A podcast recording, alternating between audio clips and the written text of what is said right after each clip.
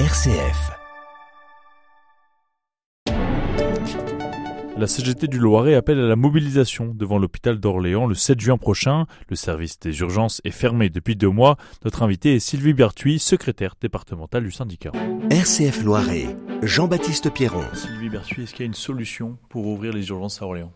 Eh bien, écoutez, la solution serait qu'effectivement, il y ait une vraie politique de vouloir embaucher du personnel et de vouloir écouter et entendre les professionnels de santé, qu'ils soient paramédicaux et médicaux, pour pouvoir réorganiser et pour pouvoir euh, mettre en place les solutions qui sont proposées par les professionnels de santé pour pouvoir faire fonctionner les urgences correctement. Alors justement, ces solutions qui sont proposées par les personnels de santé, quelles sont-elles que vous disent les soignants? Alors déjà, il y aurait une véritable gestion des lits en aval, hein, un gestionnaire de lits.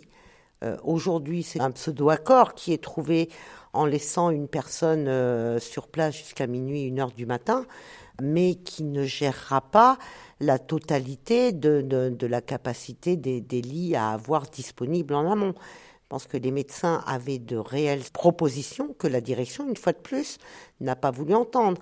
Ça fait 20 ans, 25 ans qu'il est proposé qu'il y ait un véritable gestionnaire de lit comme d'autres hôpitaux en France, où ça fonctionne. C'est-à-dire que le matin, quand les collègues urgentistes prennent leur travail, ils savent combien il y a de lits disponibles dans les services pour hospitaliser des patients qui sont aux urgences. Avec des personnes qui ont même plus envie, en tout cas qui savent que s'ils appellent les urgences, ils ont peu de chances d'être pris en charge, qui du coup n'ont même plus envie forcément, alors qu'ils peuvent avoir des cas graves qui peuvent encore plus empirer s'ils n'appellent pas rapidement les urgences.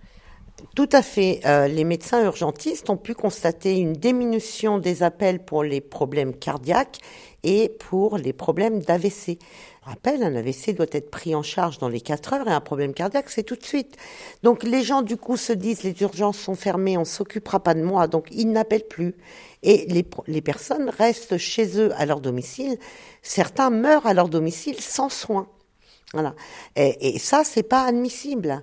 Les soins d'urgence, le, problème cardiaque, l'accident cardiaque, l'accident vasculaire cérébral doit être pris en charge en priorité. Et on, doit traiter l'ensemble de la population de notre département. Une mobilisation le 7 juin à 5 jours d'un premier tour des législatives. Est-ce que vous espérez quelque chose peut-être de ces élections?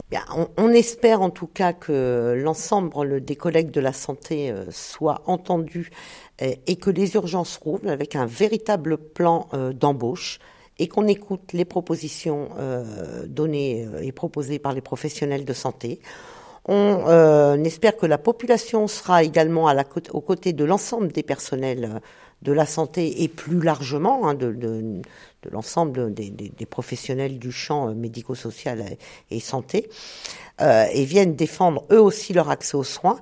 Et pour les futurs euh, députés ou sénateurs, on espère qu'ils prendront réellement la mesure de ce qui se passe sur le territoire, qu'ils ne feront pas une politique de l'autruche et qu'effectivement ils ne continueront pas la politique de Macron à vouloir casser l'hôpital public et la sécurité sociale et qu'il y aura une véritable politique d'embauche et de déploiement et de, reconstruction à la hauteur de l'hôpital public pour l'ensemble de la population.